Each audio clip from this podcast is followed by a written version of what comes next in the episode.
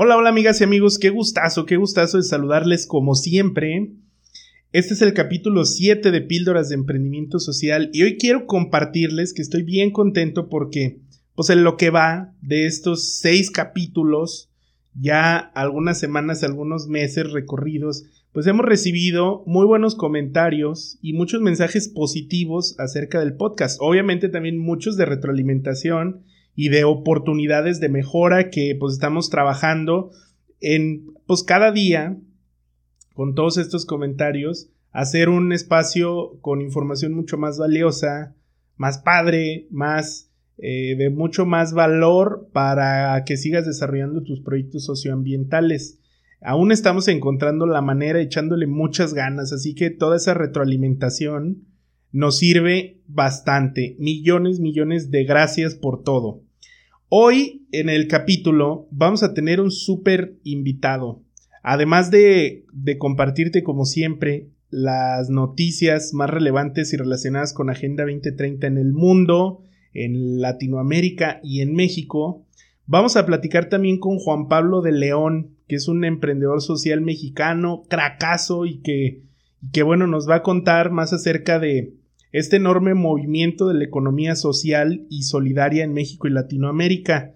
Eh, pues viendo este modelo de economía y de empresas como una alternativa para resolver todas las problemáticas sociales que nos aquejan, especialmente la desigualdad.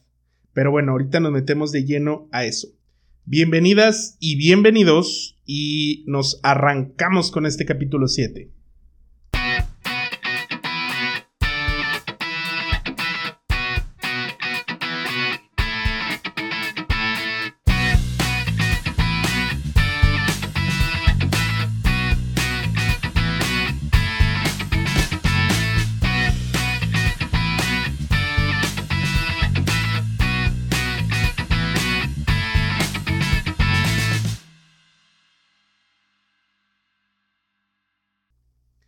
Primero, primero, te quiero recordar que cada dos semanas, cada dos semanas compartimos un nuevo capítulo de Píldoras de Emprendimiento Social.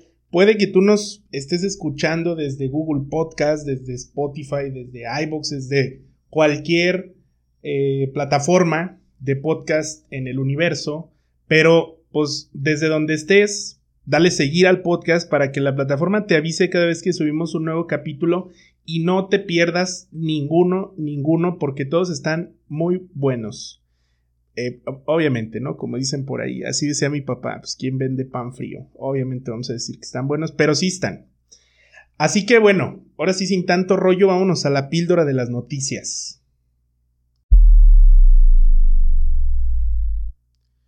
La primera noticia es del portal de Oxfam y relacionada con el ODS 3 Salud y Bienestar.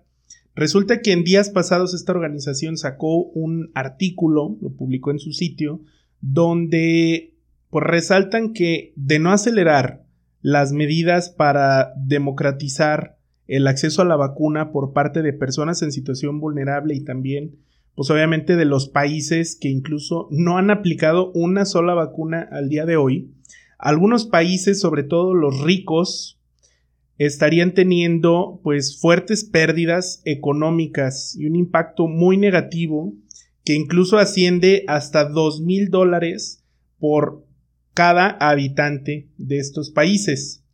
Entre los días 5 y 11 de abril, el Fondo Monetario Internacional y el Banco Mundial estarán llevando a cabo algunas reuniones, eh, pues justamente para, pues para revisar diversos temas. Entre ellos, uno de los principales es pues, el cómo hacer frente a la escasez crónica de vacunas a nivel mundial, que obviamente está generando fuertes, eh, los llaman ellos fuertes shocks económicos, eh, pues dentro y fuera de estos países. Oxfam ha presionado al Fondo Monetario Internacional para emitir, fíjense qué lana, 650 mil millones de dólares destinados para que los países pobres puedan aumentar sus gastos reactivos en salud y sobre todo frente a la pandemia.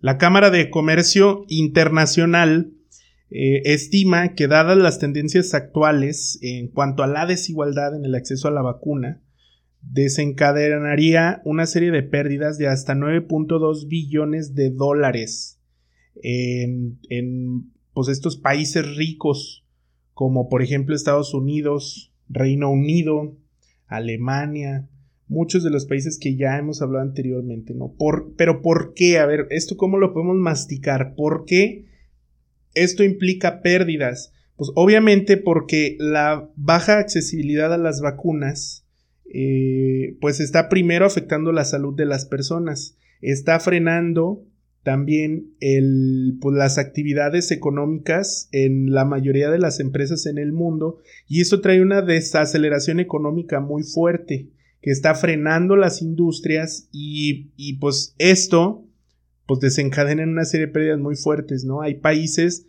donde se pronostica que el Producto Interno Bruto va a caer hasta un 30%, de acuerdo a la, a la tendencia que, que, venía anteriormente, antes de la pandemia. Entonces, es un tema, ¿no? Además del gasto reactivo en salud, en, en todos los casos de emergencia, en los contagios que, que desencadena también la pandemia en todos estos países que no han podido vacunar. Esperemos que esta situación cambie ya. Por cierto, Biden también anunció que a partir del verano va a invertir, va, va a destinar más fondos por parte del gobierno de, de, Estados Unidos para la vacunación en países que lo necesiten. Entonces vamos a ver qué sucede. En otros temas, esta noticia viene del portal de la ONU México y relacionada con el ODS 5, igualdad de género. Eh, pues obviamente este organismo internacional, las Naciones Unidas y también pues, muchos otros condenan el asesinato de Victoria Salazar, la migrante salvadoreña que, que pues falleció, fue asesinada, no falleció, fue asesinada por elementos de policías en Tulum, México. En días pasados vimos este video que se viralizó en todas las redes sociales prácticamente donde se mostró cómo tres policías hombres y una policía mujer sometieron a Victoria porque aparentemente eh, iba en situación de ebriedad por la calle que, o sea, bueno, es algo que ya se ha discutido mucho, no, no, para nada, para nada esta situación o el estado en el que Victoria pudo haber andado, incluso si iba cayéndose de borracha, no meritaba para que le hicieran lo que le hicieron. En el video se ve cómo eh, pues estos policías, uno de estos policías apoya su rodilla en la espalda de Victoria, muy parecido al caso de, de que desencadenó en Estados Unidos el, el, todas las, las protestas del Black Lives Matter y pues que a raíz de, de esto le ocasionó fuertes daños en su cuerpo y fracturas que le ocasionaron la muerte.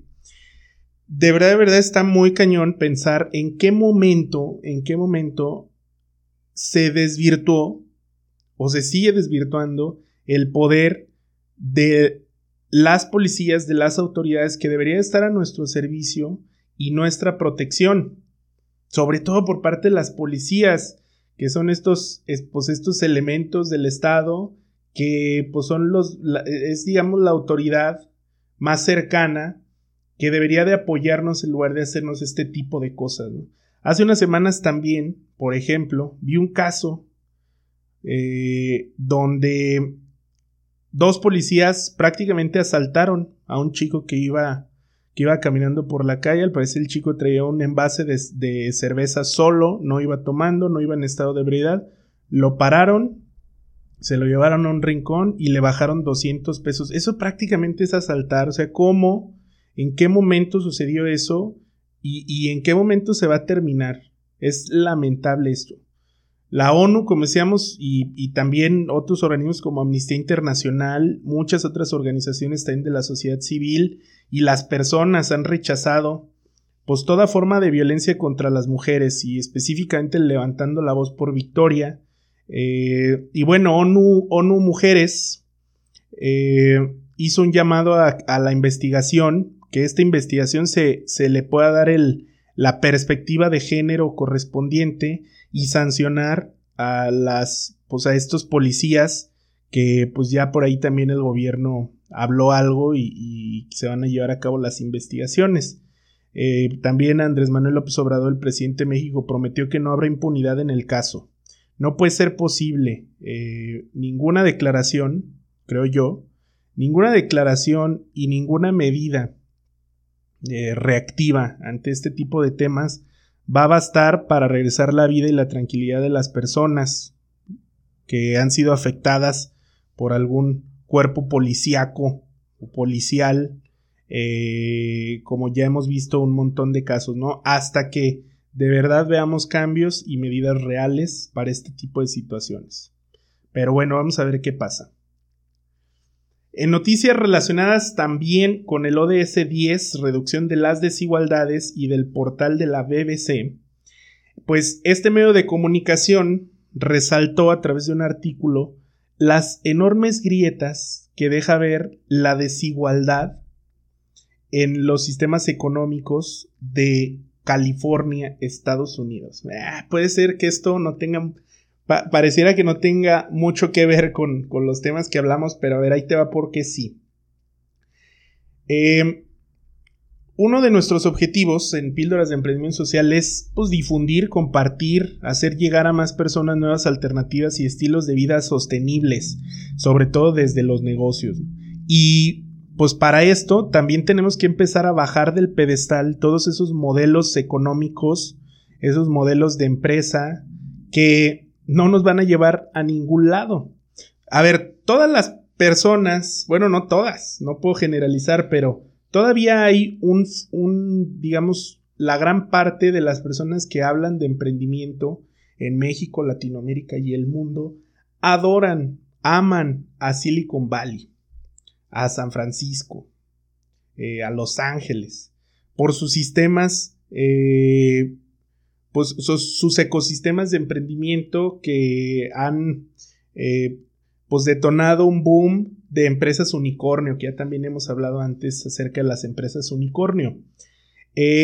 sí es un hecho que California, por, sobre todo por todo esto, de las empresas unicornio, las grandes empresas, todas las que conocemos, Apple, Facebook, eh, empresas como Tesla, todas esas eh, y esos gigantes están allá. Eh, y eso, incluso fíjate, hay un dato bien cañón. California por sí solo como estado es la quinta potencia mundial económica. La, o sea, comparada con países, California solita es la quinta potencia mundial según yo, hasta el día de hoy y ya desde hace tiempo. Pero también es bien importante decirlo y resaltarlo eh, y exponerlo.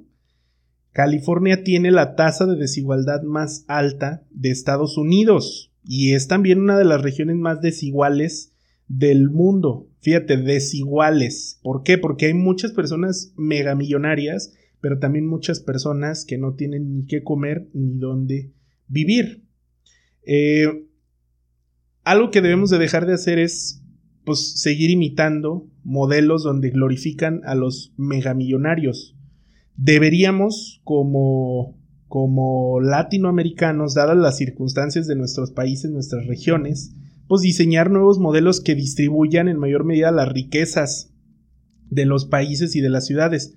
Por cierto, en estos días, hablando de California, el gobernador eh, Gavin Newsom eh, de California va a enfrentar un referéndum que busca removerlo por el manejo del, del COVID, por la gran cantidad de muertes que, desencadena toda esta desigualdad y demás. Yo tuve la oportunidad de estar en algunas ciudades pues, de esas, de las más grandes de California, y sí es impresionante cómo eh, a veces no dimensionamos la desigualdad que se vive allá allá donde se habla del sueño americano y, en el estado más rico del país.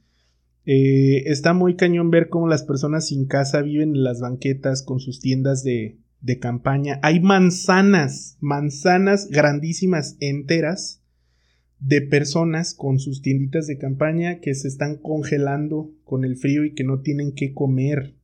Está impresionante. Eh, obviamente, todo esto es producto del exorbitante crecimiento económico del Estado del estado de California. por el surgimiento, imagínate, ¿no? Era, es, es una región, en algún momento lo fue, pues próspera o un poquito menos desigual para todos, pero de pronto empezaron a surgir estas mega empresas que en muchas ocasiones se comen incluso a los negocios locales, no solo de allá, sino de todo el mundo.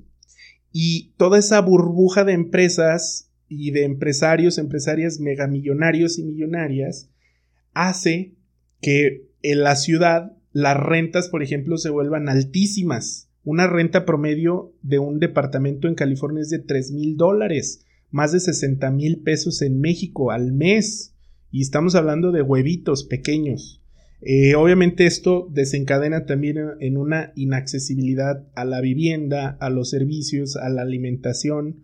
Es una de las ciudades más caras del mundo también.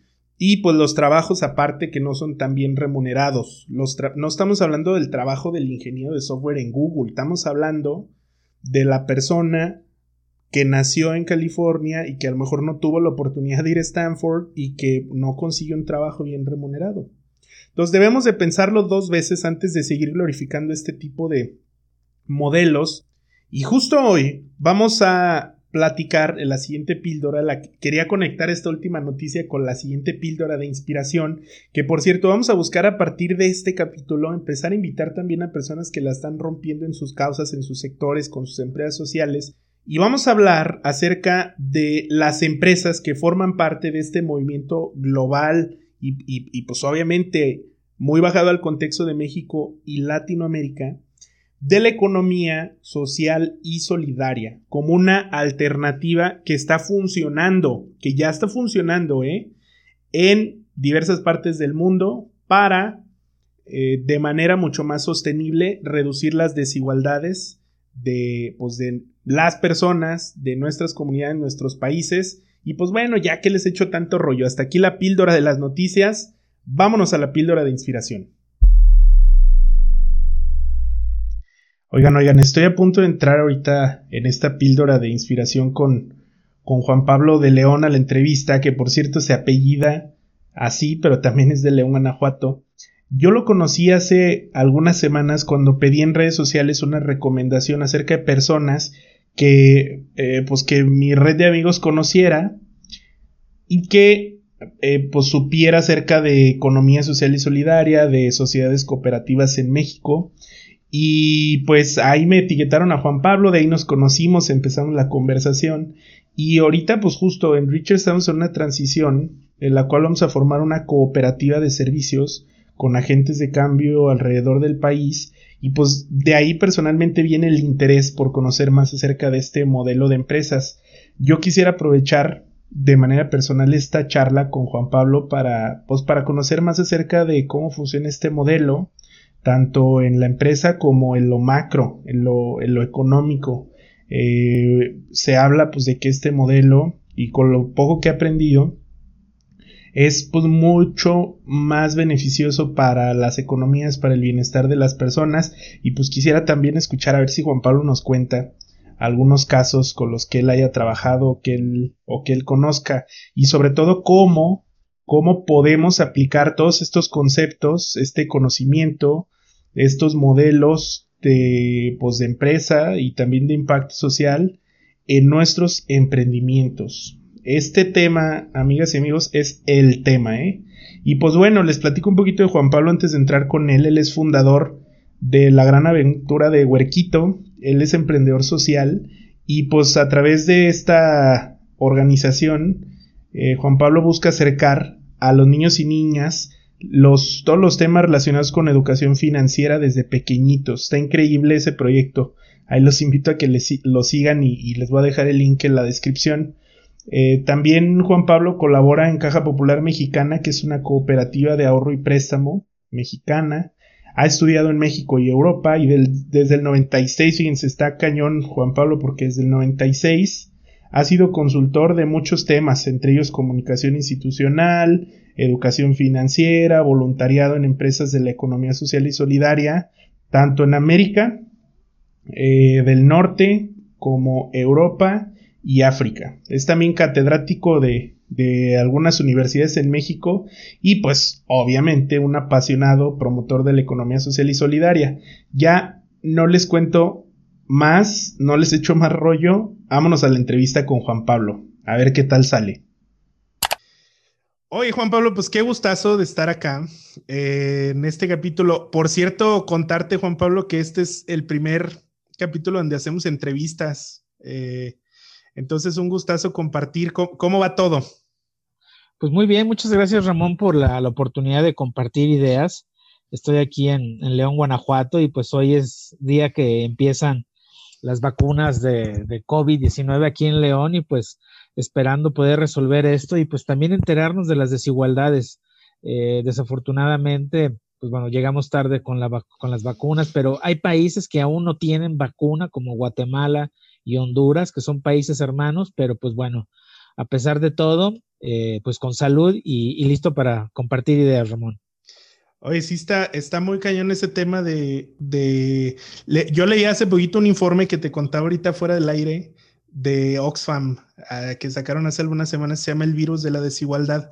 Ahí este, se citan al, al, secretario general de la ONU, a este Antonio Guterres, que, que dice que la pandemia fue como una radiografía, cuando vamos al doctor y nos tomamos una radiografía, que dejó ver pues todas las deficiencias que tenemos en un montón de temas, ¿no? Desde nuestros sistemas económicos, sociales, los sistemas de salud, y que pues digamos, el, factor o el, el, ¿cómo decirlo? Una de las principales orígenes de todas estas problemáticas es justo la desigualdad, ¿no?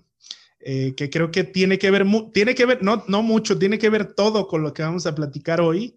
Eh, y justo encaminándolo un poquito ya hacia ese tema, Juan Pablo, ¿cuáles crees tú que sean los principales retos para poder eh, pues, reducir las desigualdades en México, Latinoamérica y en el mundo?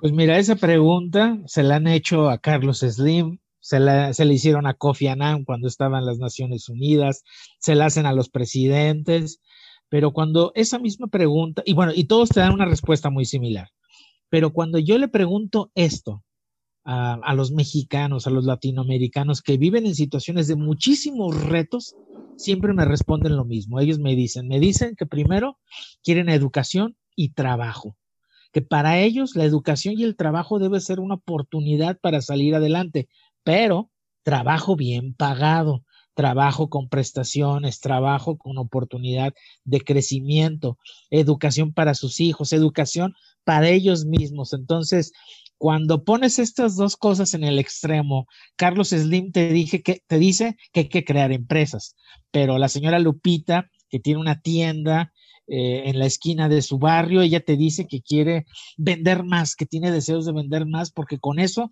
puede pagar la colegiatura de sus hijos. Aunque están en una escuela pública, tienen que pagar algunas mensualidades para ayudarlos. Entonces, para mí, el tema de, de crear trabajo y educación son, son elementales para erradicar esto, por supuesto, cambiar la mentalidad, cambiar tus competencias laborales, por supuesto que cuando llegan las empresas que paguen de una manera justa, porque al final eh, e, es, es, trabajo lo que estás entregando y que la riqueza se comparta, Ramón.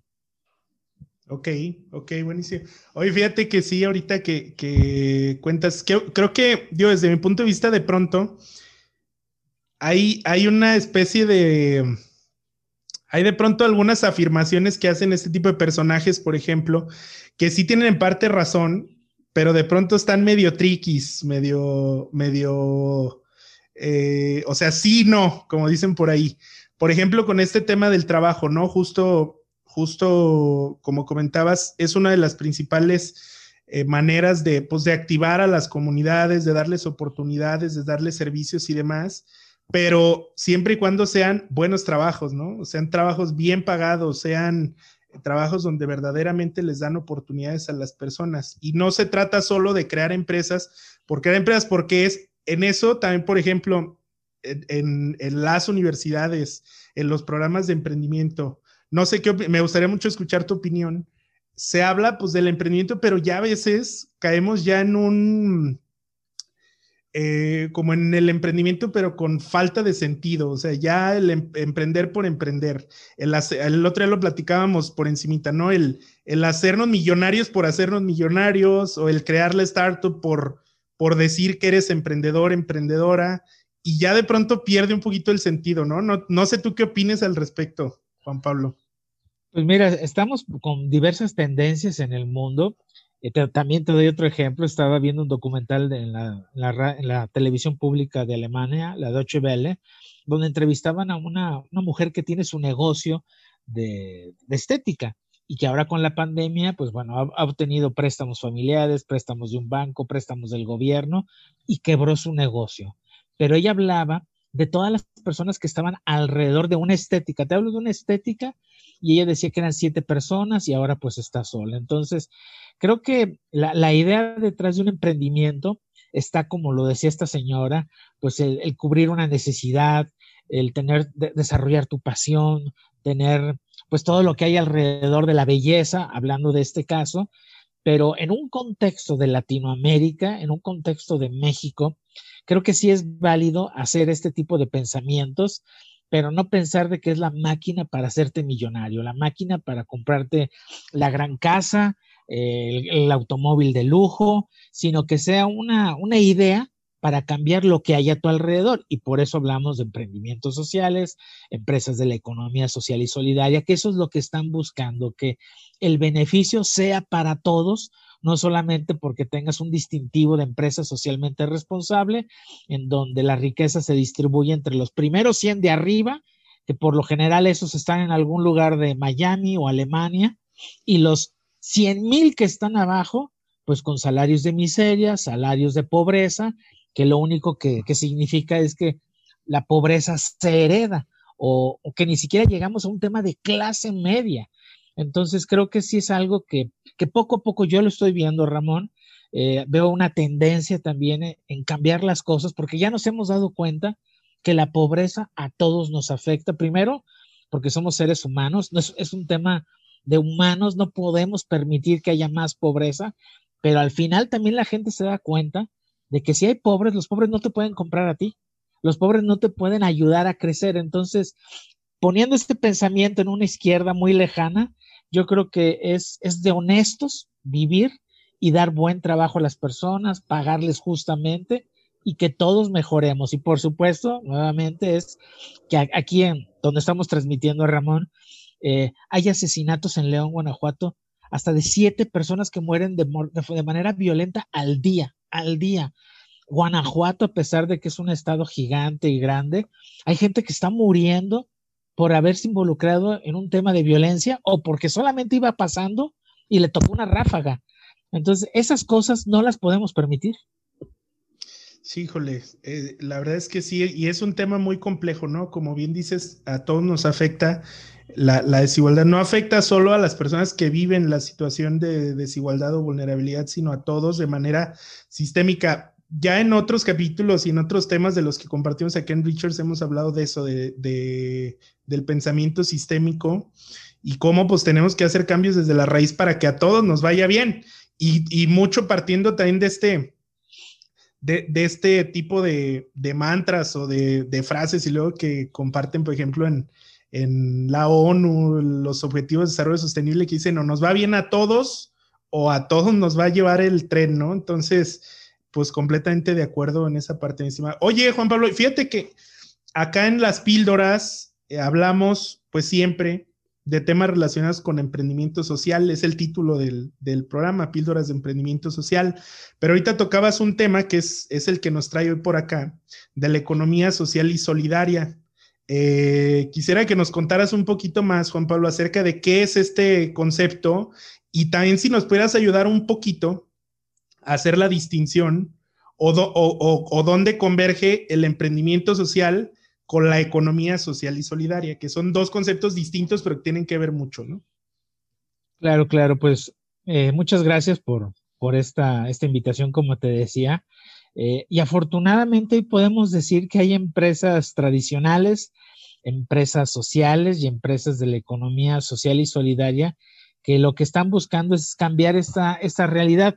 Y no significa que culpemos a las empresas tradicionales que hacen un trabajo grande que hace muy buenas cosas, sino cómo lo que está sucediendo en otros lados puede involucrar a estas grandes empresas que pueden ser transnacionales o empresas grandes, incluso la computadora que estoy utilizando en este momento, pues es una computadora Lenovo, que es una empresa transnacional.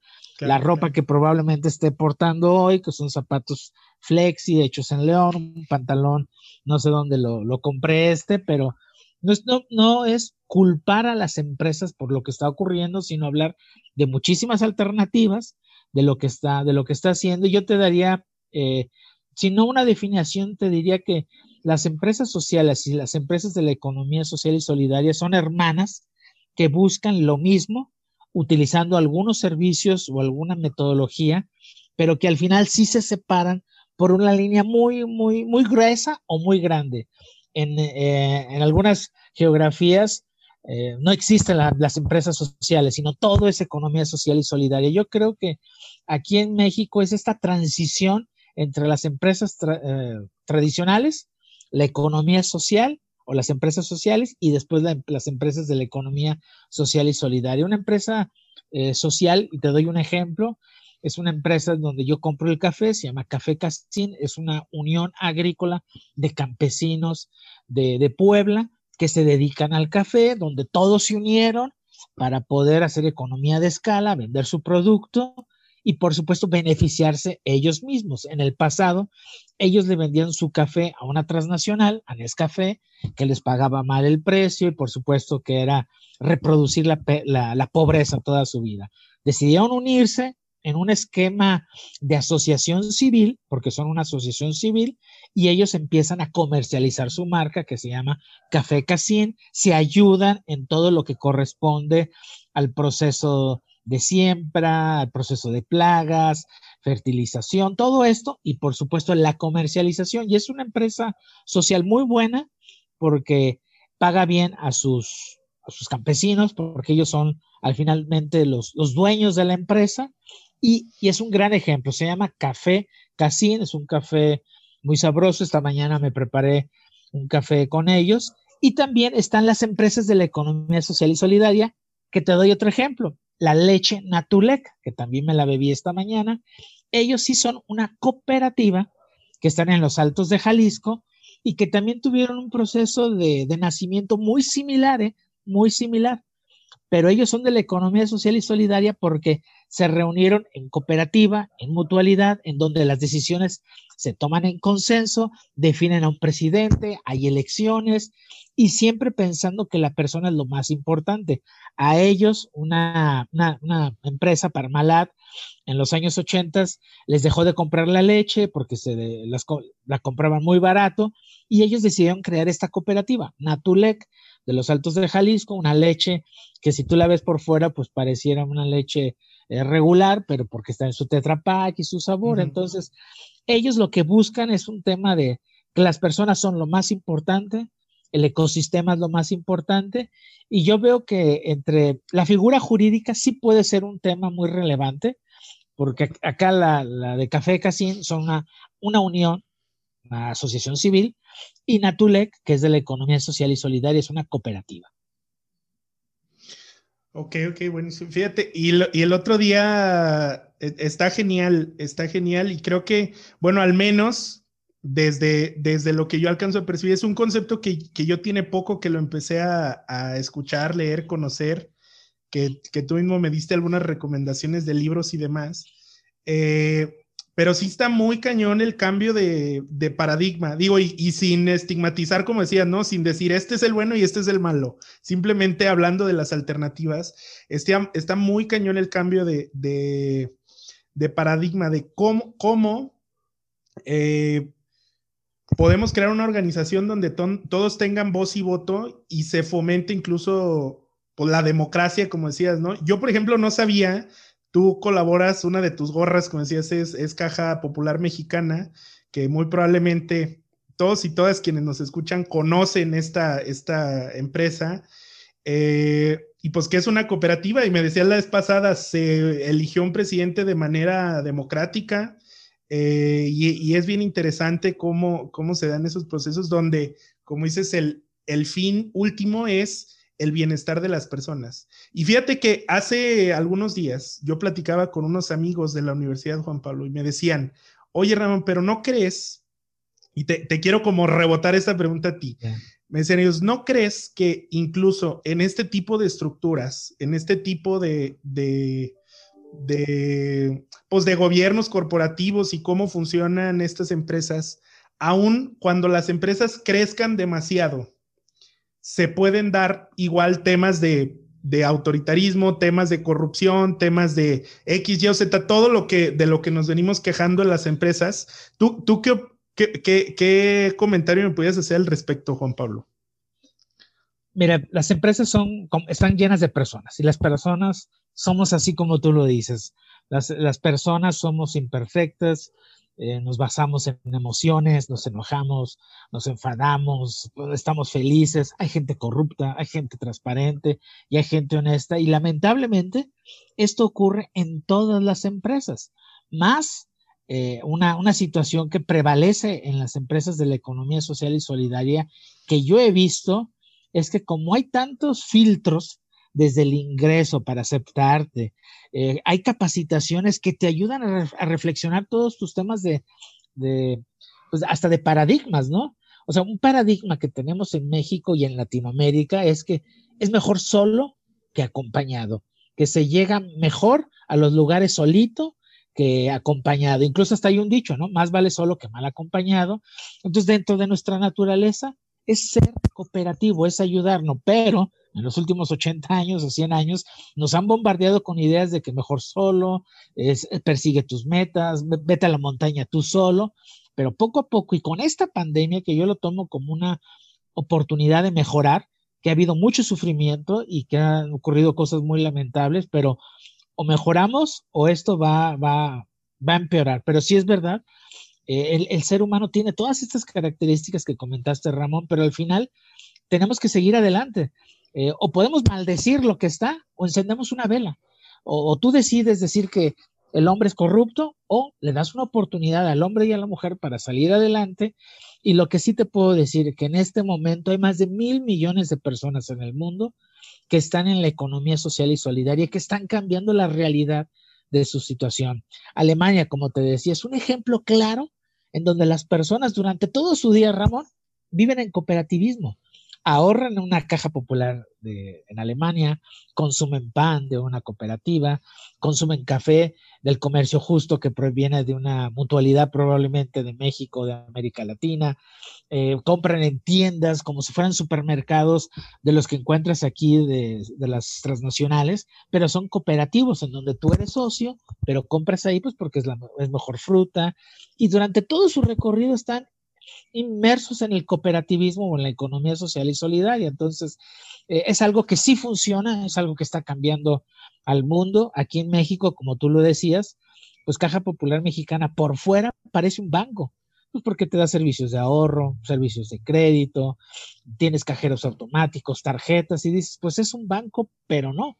Cuando das un paso adentro, te das cuenta que da servicios a las personas que por lo general los bancos no les interesan, porque estás en pueblos, estás en rancherías, en comunidades, en las montañas, y tasas de interés muy bajas, y que cada cliente es además socio de la cooperativa, de la caja, y así en México hay casi 10 millones, Ramón, de socios cooperativistas de una cooperativa de ahorro y préstamo, pero hay cooperativistas de pescado o de pesca, las cooperativas que te mencionaba. Ahora hay una muy grande en Tehuacán, es una cooperativa de amaranto que hacen unas galletas deliciosas. Entonces, sí es verdad que el hombre tiene todas esas virtudes y defectos, pero pues hay que seguir luchando.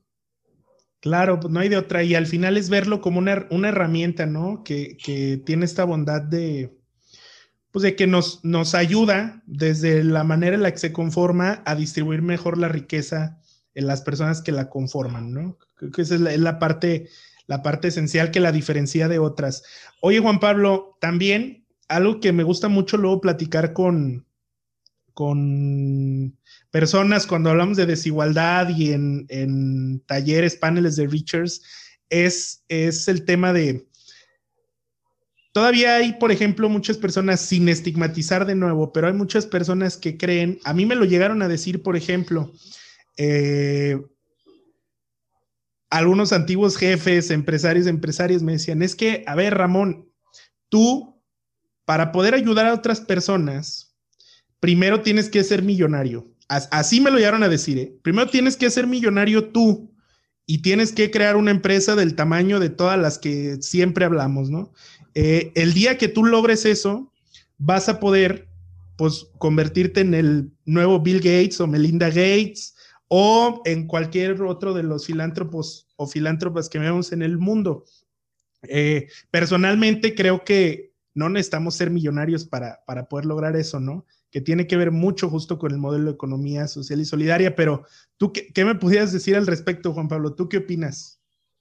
Pues mira, lo, que te decían esos profesores o estas personas, pues estaban siguiendo el ejemplo que les habían heredado, que les habían dicho eso, que no se podía, que era la forma de hacer las cosas, entonces estaban replicando y yo creo que con, sin ánimo de, de ofender o sin ánimo de bloquearte, pero porque estaban siguiendo el esquema natural de aprendizaje que habían heredado probablemente también ellos de sus profesores, de sus maestros, de lo que veían alrededor, que veían que eran grandes empresas que hacían eh, este tipo de trabajo social.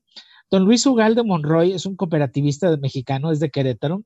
Él habla de algo que ya lo sabemos, pero que él lo escribió. Dice que hay que crear pequeños oasis de fraternidad y de trabajo que esos pequeños oasis lo que van a hacer es irlos creando pequeñitos para que al final se van formando y van a crear islas, van a crear ciudades, bueno, comunidades, ciudades, países, y que van a lograr el pequeño o el gran cambio. Eh, podemos ver que que principalmente aquí en, México, eh, que yo también he estado involucrado en muchas asociaciones civiles, he visto que los padres de familia, cuando no encuentran una respuesta del gobierno, de las autoridades o de la iniciativa privada, deciden eh, unirse. ¿Cuántas asociaciones civiles hay de chicos con síndrome de Down?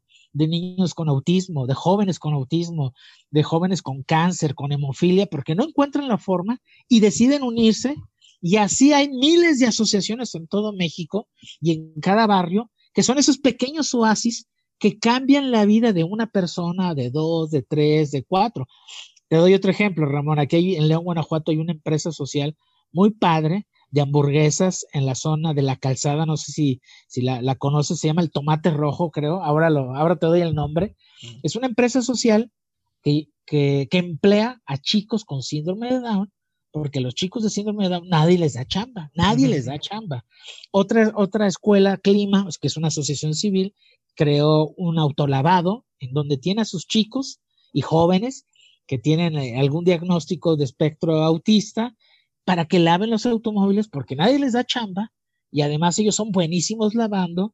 Entonces, crear estos pequeños oasis, yo creo que es una oportunidad para que vayamos cambiando una familia, vayamos cambiando una comunidad y al final las ciudades. Entonces, creo que cualquier esfuerzo que hagamos, aunque sea mínimo, tiene que ir sumando ladrillitos para hacer un gran muro, Ramón.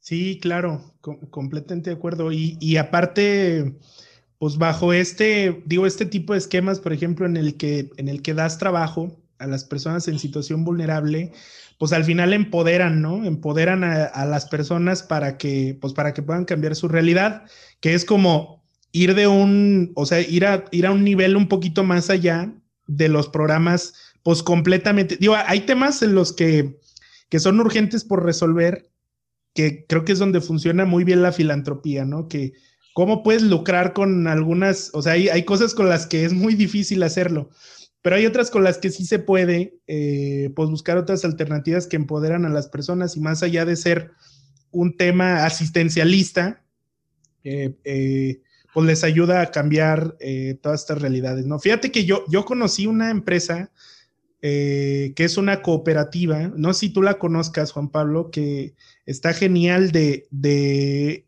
ellos son chicleros de la selva maya. Es muy famosa, Chixá, ajá híjole, ese, ese en también está increíble, que hablan de, tienen un video muy padre, siempre yo lo comparto en talleres y eso, eh, donde hablan de, de, pues, cómo se hace Chixay y luego el ingrediente colectivo, le dicen ellos, que ese es, es ese extra que tú pagas, es un chicle que es por relativamente caro, o no diría caro, diría que cuesta mucho, eh, o cuesta un poquito más que los normales, pero pues todo esa, es, eso que trae detrás está increíble, ¿no? Un chicle que es orgánico, que pues e, incluso no daña la naturaleza porque lo extraen de un, árbol de manera sostenible eh, o sustentable, y pues toda la transformación que ha traído a, las comunidades de, aquellos rumbos que, y, es que tiene un, un efecto transformador muy padre Primero porque da chamba, ¿no? Eh, y, disminuye la cantidad de problemáticas que hay ahí, pero también, pues permite que las personas, por ejemplo, en este caso los chicleros y chicleras, sigan siendo y sigan haciendo eso que les gusta hacer, eso que les enseñaron sus papás o sus abuelos, eh, que sigan viviendo donde ellos quieren eh, vivir, con sus costumbres, con su gente. Yo creo que sí trae un efecto transformador muy, muy cañón. ¿Tú has probado esos chicles? sí, sí, sí. Y, fíjate, eh, el tema con Chixa es que su chicle no es petróleo, o sea, su chicle es la goma de chico zapote del árbol de la selva maya. Y entonces lo que estás mascando es, es una goma de un árbol lamentablemente ese chicle no se encuentra aquí en México o, es muy difícil encontrarlo en algún aeropuerto, en alguna tienda especializada, pero en Europa es donde tienen su mayor mercado y en Asia es donde venden eso. Entonces, nuevamente, eh, a los que nos escuchen y nosotros mismos debemos ser los primeros en consumir ese tipo de productos porque nuestro, ahora que estamos en elecciones, en tiempo de elecciones, también cuando compramos, votamos con B, votamos para sacar las cosas que no nos gustan y votamos con V porque elegimos qué empresas deben de seguir y qué empresas no deben de seguir. Con Chixa yo lo que hago es siempre compro grandes cajas para mi consumo y los regalo entre las personas pues para que lo recomienden porque además no tienen colorantes artificiales. Sus sabores pues son naturales, que menta, que vainilla y por supuesto se, se les va el sabor muy rápido a diferencia de los comerciales, pero porque lo que estás chupando es una varita de vainilla, casi casi, estás chupando una hojita de eucalipto y pues por supuesto que, que Chixa es un gran ejemplo de, empresas de la economía social y solidaria. Sí, sí, sí, está, está buenísimo, está buenísimo Juan Pablo. Oye, y, también quisiera preguntarte, ya que nos cuentas, yo, yo fíjate que yo estoy buscando transicionar también hacia, hacia el consumo pues, más local, más eh, a este tipo de empresas. Tuvo genial que la última vez que platicamos, pues luego, luego, como buen promotor, se nota que eres buen promotor de la economía social y solidaria porque me compartiste un chorro de tiendas y productos. ¿Cómo, o sea, ¿cómo te ha ido al, al buscar consumir este tipo de, de productos y servicios, Juan Pablo? ¿Es si es mucho más caro o más o menos, o cómo te sientes, cómo te ha ido en ese sentido, ya visto desde un consumidor. Pues mira, algo que, que debemos de tomar conciencia y es la invitación es que todo lo que compramos tiene un precio.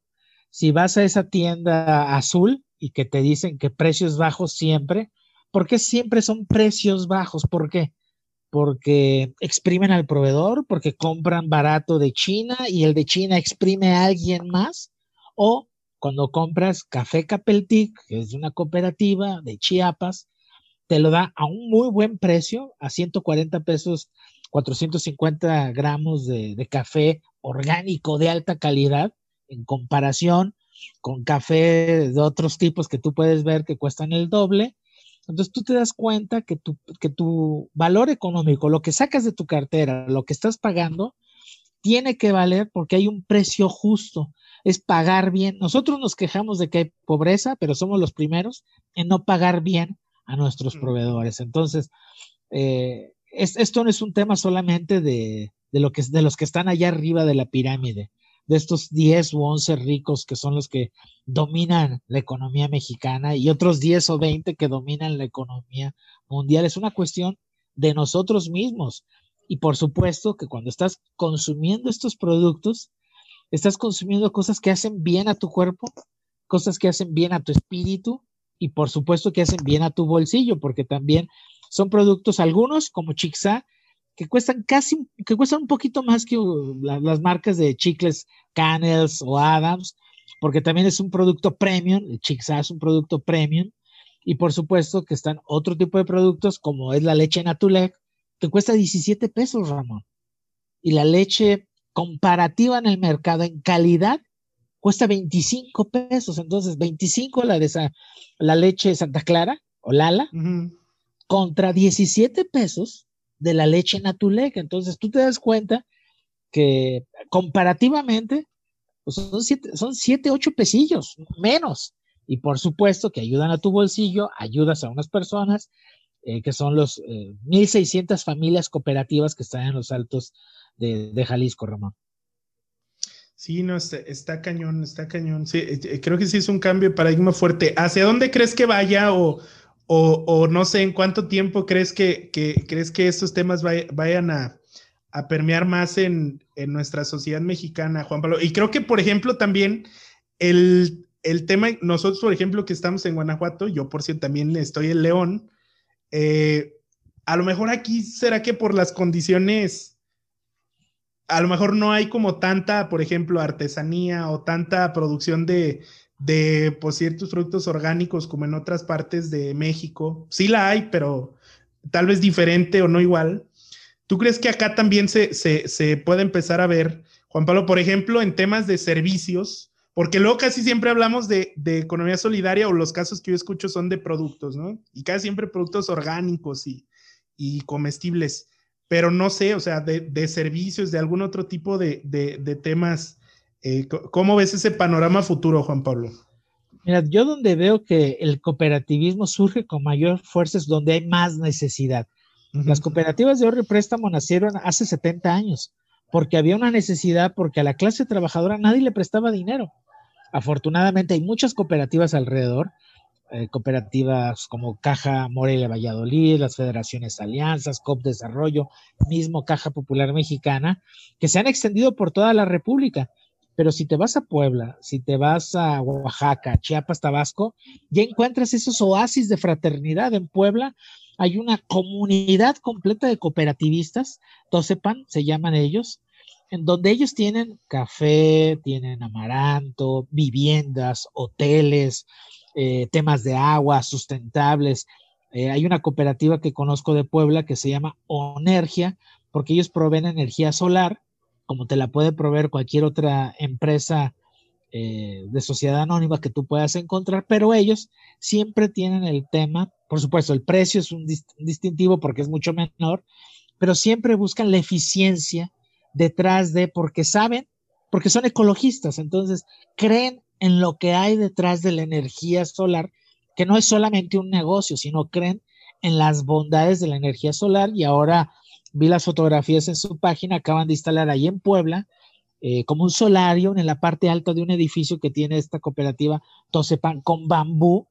Entonces, honestamente, ves eso y tú piensas que estás viendo una cooperativa canadiense por el nivel de tecnología que traen, que, en Canadá también hay un gran movimiento cooperativo, pero es en Puebla, eh, como 40 minutos de la capital, y que hacen también cosas increíbles. Entonces, aquí en Guanajuato, lo que ya también observo es que la gente está buscando lugares donde consumir productos sin fertilizantes, productos orgánicos, y muchos de ellos provienen de, las empresas sociales, eh, chavos que se reúnen, jóvenes campesinos, para vender buen, buen producto, buen producto por supuesto, pero también hay otros que están haciendo eso y que al final, cuando agarras el producto y le das vuelta y, ves que es una miel de agave, ves que es una cooperativa de la Sierra de Santa Rosa, o agarras una mermelada de membrillo y ves que es una cooperativa de alguna parte de la República. Sí, padrísimo, Juan Pablo, padrísimo. Y híjole, yo creo que ya nos has compartido un montón de casos y, pues eso nos hace ver que, que sí es un movimiento fuerte que también se está viendo y se va a ver muchísimo más pues en nuestro país y en nuestras regiones, ¿no? Oye, Juan Pablo, y justo ahorita, ahorita hablabas acerca de chavos y chavas. Que por cierto, déjame te cuento, Juan Pablo, el semestre pasado en clase hice una, me sentí mal hice una encuesta no tiene nada que ver con el tema, pero hice una encuesta a ver acerca de cuáles palabras los, los, los chavos las consideran de chavorrucos. eh, una, una que me criticaron bastante fue la de chavos, ¿eh? ¿Eh? que ya dicen chicos, chicas. Entonces, ya, ya eh, se pasan, hombre. De pronto, de pronto nos hacen sentir viejitos, estamos re jóvenes. Eh, oye, Juan Pablo, hablabas de, de estos pues, jóvenes, hombres y mujeres, se juntan y crean proyectos en beneficio de comunidades y demás, empresas sociales. ¿qué le dirías a, los chicos chicas que escuchan el podcast, que, eh, que pues están tratando de empezar nuevos proyectos? Y de nuevo es sin ponernos chairos ni en mala onda, pero que ahorita con todo el tren del emprendimiento en redes sociales y demás, pues lo único que escuchamos son justo estos influencers, estas personas que hablan pues del, del hacerte millonario y que construya la startup, que, que a veces hasta nos hacen creer que el objetivo de crear un proyecto de emprendimiento es levantar capital o tener nuestro yate o no, no sé, o sea, todo, todo ese, esa nube de, cosas raras que, que, abundan en las redes sociales. ¿Qué le dirías a estos chavos, chavas que, que quieren empezar sus proyectos, Juan Pablo? Pues mira, yo, yo no les diría nada, pero yo diría, a ver quién escucha, que Elon Musk no es el líder social o empresarial que puedes creer, ni tampoco Bill Gates, ni tampoco las grandes fortunas que hay alrededor. Que te fijes alrededor de lo que hay en tu comunidad y que hay adentro de tu comunidad grandes líderes sociales que puedes aprender de ellos o imitar o inspirarte. Entonces, ese sería lo, primero. Lo segundo es, si quieres hacer dinero, está bien pensar en hacerte millonario, en pensar en riquezas, muy bien, pero piensa el costo de esa riqueza y que a tu alrededor todos deben estar beneficiados, todos deben de ganar un buen salario, buenas prestaciones y que no sea como lo que vemos todavía y tristemente aquí en León, Guanajuato, donde vas a fábricas, en donde llega el dueño de la empresa en su convertible eh, alemán eh, y sus empleados, que son 150, tienen que comer en la calle, comida fría, para pues que alguien viva mejor. Entonces, y por supuesto que tus acciones deben de impactar a tu comunidad. Eh, hace unos años, en una asociación civil en la que soy socio también, la YMCA, tuvimos un evento de, de procuración de fondos con un chef muy famoso de México que creó una empresa que se llama Chefs en Acción, en donde ayudan. Él me decía, Juan Pablo, yo no quiero que en cinco años este niño o este, o este, este joven me secuestre, me asesine. Entonces yo tengo que hacer algo el día de hoy. Esa fue su mentalidad como empresario chef reconocido, en donde veía niños en pobreza, jóvenes en pobreza y por supuesto el tema de, de inseguridad que vivimos hoy, así me decía. Juan Pablo, yo tengo que hacer algo hoy porque si no, ese niño de, de, 8 años o de 12 en 5 años, porque a los 3, a los 14, va a venir a robarme, va a venir a secuestrarme, va a matar a mis hijos. Entonces, si lo piensas de esa manera, ojo, pero si lo piensas del otro lado, en donde cuando todos vivimos mejor, todos ganamos. Entonces, se vale que les pagues bien, se vale que tengan buenas prestaciones y que también es otra tendencia. Si, si cuidas a tu gente que trabaja en tu empresa, no se van a querer ir, van a estar ahí contigo. Eh, si pagas mal, por supuesto que van a chapulinear, se van a ir a otra empresa. Si los tratas mal, por supuesto que se van a ir. Si no les das las oportunidades de crecimiento, por supuesto que van a ir. Entonces, eh, ese sería un, ejemplo de lo, que, de lo que está ocurriendo hoy y que yo les diría a los chicos y a las chicas que puedan seguir. Muy bien, para que ya no nos digan chaborrucos, Juan Pablo. pues mira, es, es parte de la vida el ser chaborruco y, y que no cometan nuestros errores, Ramón. Porque hoy puedo decir con mucha tristeza que les estamos dejando un país hecho miseria. Y no por el partido político, sino porque nosotros, mis padres y mis abuelos, no hicieron lo que debían hacer. Decían, con que estamos bien en familia, pero ya no se puede. O sea, tienes que entrarle, tienes que entrarle, tienes que meterte a hacer los cambios porque esto está a la deriva. O sea, lamentablemente, una mujer no puede salir a caminar en la noche en cualquier calle de León. un hombre, si sales, pues te, arriesgas. Pero si lo pones del otro lado, en otras partes del mundo, jóvenes que salen de, de fiesta y que toman un taxi a las 3 de la mañana y no les pasa nada. Aquí una mujer que hace eso se pone en riesgo. Sí, hombre, completamente de acuerdo. Y, hace poco también eh, leyendo algunos autores y, y, yo creo que poniéndonos críticos con los datos, lo que escuchamos que presentan las organizaciones, los gobiernos, eh, yo creo que ya, como dices, o sea, incluso no basta. Hay un concepto que, que hablan por ahí algunos autores de, de crear para regenerar de que ya no basta con solo no afectar, por ejemplo, al medio ambiente, no basta solo con que des un buen salario, por ejemplo, ahora tenemos que crear, o sea, o sea, estamos en un punto tan crítico que necesitamos ir muchísimo más allá y que todas nuestras acciones impacten positivamente, más allá de no afectar a lo que ya está tan afectado en, el mundo, ¿no? Entonces, coincido completamente de acuerdo, Juan Pablo. Oye, eh, ¿cómo, ¿cómo pudiéramos o cómo nos recomiendas que conozcamos más? Yo, por ejemplo, te confieso que este fin de semana me compré uno de los libros que me recomendaste, ya lo estoy leyendo. Eh, pero la vez pasada nos compartiste, me compartiste pues bibliografía, hasta incluso me compartiste que hay una maestría en este tipo de temas en México. O sea, ¿cómo nos recomiendas y sobre todo para chicos, chicas que escuchan el programa, eh, aprender más acerca de economía social y solidaria, Juan Pablo? Pues mira, lo, más sencillo es poner, eh, y les voy a decir así, tecleen en Google café Capeltic, leche Natulec, y van a encontrar mucha información alrededor de esto. Síganlos en sus redes sociales y que esto no es un tema que sea una, una, cuestión marginal, o sea, esto ya no es de cinco personas que están haciendo, esto es un movimiento mundial que está cambiando al mundo por supuesto lo está haciendo de manera muy acelerada porque ya no podemos eh, detenernos ante lo que está ocurriendo y se está haciendo de una manera acelerada y que probablemente a tu alrededor ya está. Quizás solamente debes abrir los ojos y decir, leer la etiqueta del producto que te gusta tanto y ver si es de una cooperativa, si es de una empresa solidaria, si es, por supuesto, también de una empresa, empresa social e, e, involucrarte en, leer más cosas sobre esto. Está la maestría en la Ibero Puebla, en la Ibero Ciudad de México. Aquí en León también van a implementar ya estas, estas actividades. En los parques de innovación de Nova Era, aquí en Guanajuato, eh, entiendo que también están haciendo cosas porque ven que este es un tema de una tendencia que se está moviendo y que está haciendo un gran cambio. Hay una asociación internacional que se llama la Alianza Cooperativa Internacional que reúne todas las cooperativas del mundo. Incluso quizás estás, como te decía, estás consumiendo hoy un producto que no sabías que venía de una cooperativa.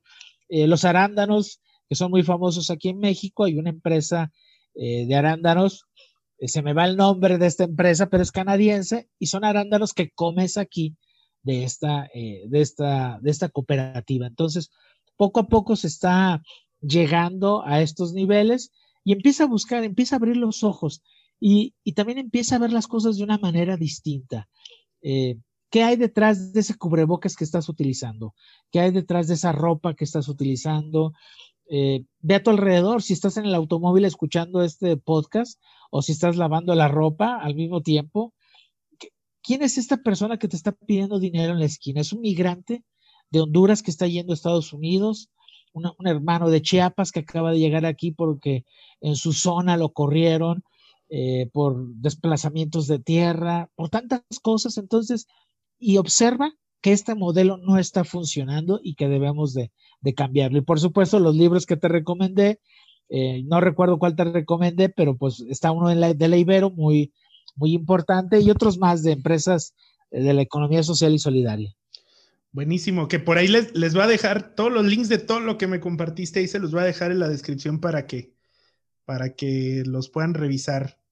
Muchísimas gracias, Juan Pablo. Oye, y pues bueno, ya cerrando, cerrando eh, esta charla que creo que estuvo muy, muy jugosa. Eh, cuéntanos un poquito acerca de, de, pues, cómo podemos conectar contigo, acerca de, tu, de lo que tú estás haciendo. Sé que por ahí también empezaron un podcast en Caja Popular Mexicana, lo de Huerquito, que está increíble con niños y niñas de México. Y sobre todo, pues a todo esto, ¿cómo podemos sumar como comunidad? Sí, sí, búsquenme como Juan Pablo de León Murillo en Twitter, en Facebook o en Instagram. En YouTube también tengo algunas entrevistas que, que he compartido. Yo tengo una empresa social que se llama La Gran Aventura de Huerquito, que es educación financiera para niños, y lo que busco es que el dinero sea, sea un instrumento de relacionamiento con los niños desde pequeños y que no sea un tema de tabú o algo prohibido o algo del demonio el dinero, que lamentablemente en muchas generaciones se, se ha inculcado este tema. También soy profesor en varias universidades donde estoy involucrado en temas de comunicación, en temas de, de, estas situaciones de economía social y solidaria, porque debemos de cambiarlo y debemos estar activos en las universidades, porque ahí se genera conocimiento, pero también en las calles, en donde pues yo, yo apoyo a muchas fundaciones, una fundación que se llama Pro, Promisteca, que está en Oaxaca, que son una empresa social que dan trabajo en Oaxaca y que cambian la mentalidad de las personas, y otra que está aquí en León que se llama Por Niño Leonés, que es una escuela que está en las joyas de primaria, secundaria y bachillerato, y que también ellos están en una condición de vulnerabilidad extrema y que apoyándolos con una cantidad económica pueden ofrecer un desayuno porque los niños que estudian ahí pueden desayunar y los niños que no estudian ahí no desayunan. Y no estoy hablando de África, esto no es Somalia, esto es León, Guanajuato, en donde hay estas situaciones de vulnerabilidad. Apoya a las, asociaciones civiles que tengas a tu alcance. Todos necesitan tiempo eh, de voluntariado para lavar, para pintar. Si tienes talento, donarles conferencias. Y por supuesto, si tienes algo de, tesoro, cinco pesos, diez mil pesos, ocho mil pesos, son deducibles de impuestos sus aportaciones. O si no, apoyarlos con, estos temas y me pueden buscar como Juan Pablo de León y, lo que necesiten. Y si recibo más de tres correos a través de mis redes sociales, les voy a regalar a las tres personas que me escriban y al final voy a hacer un sorteo. Si me escriben 10, 20 o 30, les voy a enviar eh, mi libro de educación financiera. Yo pago con todo hasta donde lo estén escuchando. Eh, espero que este podcast, bueno, voy a esperar hasta el 4 de junio, de las personas que escuchen este podcast, el 4 de junio de 2021, en México. Les voy a enviar algún producto de economía social y solidaria, café, un cubrebocas que tengo de Oaxaca y otros de Michoacán y mi libro de, la gran aventura de Huerquito. Y solamente que me manden un saludo y me digan qué, pensaron de todo lo que compartí. Buenísimo, Juan Pablo. No, pues muchas gracias también por, por este super regalo a la comunidad que, de pronto sí están muy activos, entonces esperemos ahí que, recibas un montón, un montón de correos. Sí, los, los, voy a rifar y voy a mandar tres regalos. Si son 10, se rifa, si son 15, los que sean. Órale, va. Buenísimo, Juan Pablo, muchísimas gracias. Oye, pues, eh, padrísima la conversación. De nuevo te agradezco muchísimo por, por compartir con nosotros en este espacio. Espero que, que sea una de muchas también, pues nosotros acá abrir el, espacio de la comunidad para que de pronto, si tienes algo que compartir, si de alguna manera te podemos sumar, eh, puestísimos y puestísimas. Eh, y pues, esta es tu casa, mi estimado Juan Pablo. Muchísimas gracias. Y no sé si quieras agregar algo para cerrar. No, pues muchas gracias a ustedes y yo espero que si puedo apoyarlos en algo, también estoy con la Fundación de Proempleo haciendo algunas cosas, contactos, abrir puertas, eh, que cuenten conmigo, Juan Pablo de León Murillo, encontrarán la, las redes sociales, me encontrarán, y, pensar que podemos cambiar este mundo. Este mundo está muy mal, pero solamente tenemos dos opciones, que es un, dicho un refrán de, de Confucio. O maldices la oscuridad de que no va a cambiar esto, o pones una vela para cambiar las cosas. Entonces, hay que hacer el cambio ahora, y si es posible. Mejor no se pudo haber dicho, mi Juan Pablo. Pues muchísimas gracias y pues por acá seguimos en comunicación, Juan Pablo. Te mando un abrazo. Hasta luego, gracias. Oigan, pues qué padre, qué padre la entrevista con Juan Pablo. La verdad es que lo personal me encantó, aprendí muchísimo Seguro que también, pues todos aprendimos con, con esta pequeña charla. Siempre el tiempo es limitado, hombre. Este tema da para muchísimo más, pero bueno, ahí cuéntenos si, si, si quieren conocer más acerca del tema o qué les gustaría profundizar y lo podemos ver en próximos capítulos. Algunas de las ideas que yo rescato de del buen Juan Pablo en esta charla es, pues, lo, lo, la verdad es que sí es un cambio de paradigma muy cañón el ver cómo estas organizaciones de la economía social y solidaria parten de valores que probablemente no vemos en otra en otro tipo de empresas como la democracia y que ponen el bienestar de las personas como el centro, o sea, no no vamos a poner primero, por ejemplo, el crecimiento, las utilidades a costa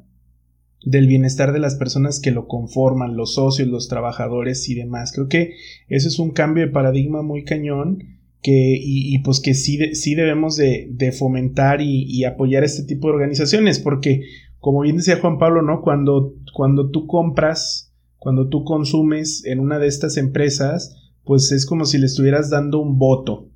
Y, y, y pues vemos que este tipo de modelos basados en el bienestar, y que, y que aplican en todas partes del mundo, en todas partes de México, Latinoamérica, pues son una de las respuestas que tenemos frente al enorme reto en cuanto a desigualdad en, en el mundo, en cómo encontrar esquemas para repartir la riqueza de mejor manera y que a todos nos vaya bien, porque si no nos va bien a todos, a todos nos va a llevar el carajo, ¿no?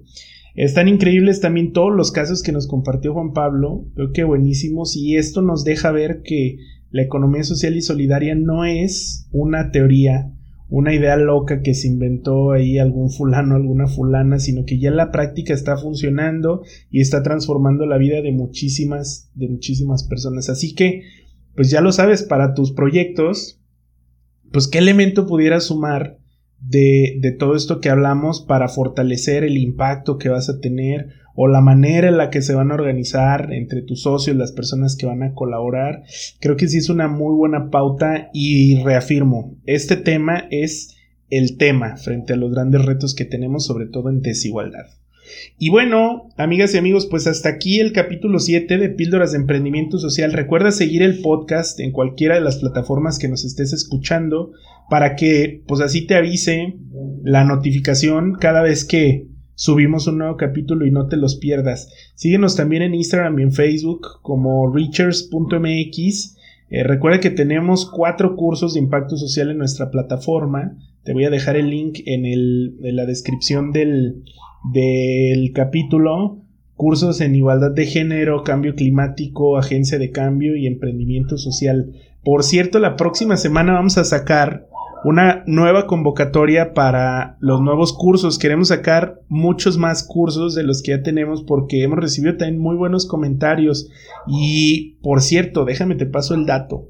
En lo que va del 2021 hemos llegado a más de 15 países en Latinoamérica, en Europa e incluso en Asia. Entonces, estamos bien contentos, vamos a sacar nuevos cursos nomina a tus profesores, profesoras, esas personas que tú ves que se la están rifando, que la están rompiendo en sus sectores. Propon también algunos temas que te gustaría aprender si ya tomaste nuestros cursos, qué otra cosa te ayudaría a fortalecer tus proyectos y seguir en tu camino de formación como agente de cambio. Y también, pues si traes algún tema padre, aviéntate, aplica a la convocatoria como profesor profesora y próximamente vas a recibir información. Sígueme también a mí en Instagram y Facebook como Ramón E Social. Te mando un súper abrazo y nos vemos en el próximo capítulo. Bye bye.